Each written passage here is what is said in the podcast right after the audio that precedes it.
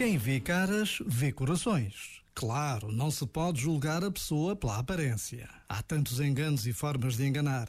Mas a verdade é que a cara, o gesto, a atitude de proximidade ou de distância, de interesse ou de aborrecimento, manifesta o que vai lá dentro. Há quem saiba fazer um bocadinho de teatro, mas logo acaba por se desmascarar. A vida, ela mesma, desmascara-nos. Mais vale ter e cultivar um bom coração. Este momento está disponível em podcast no site e na app.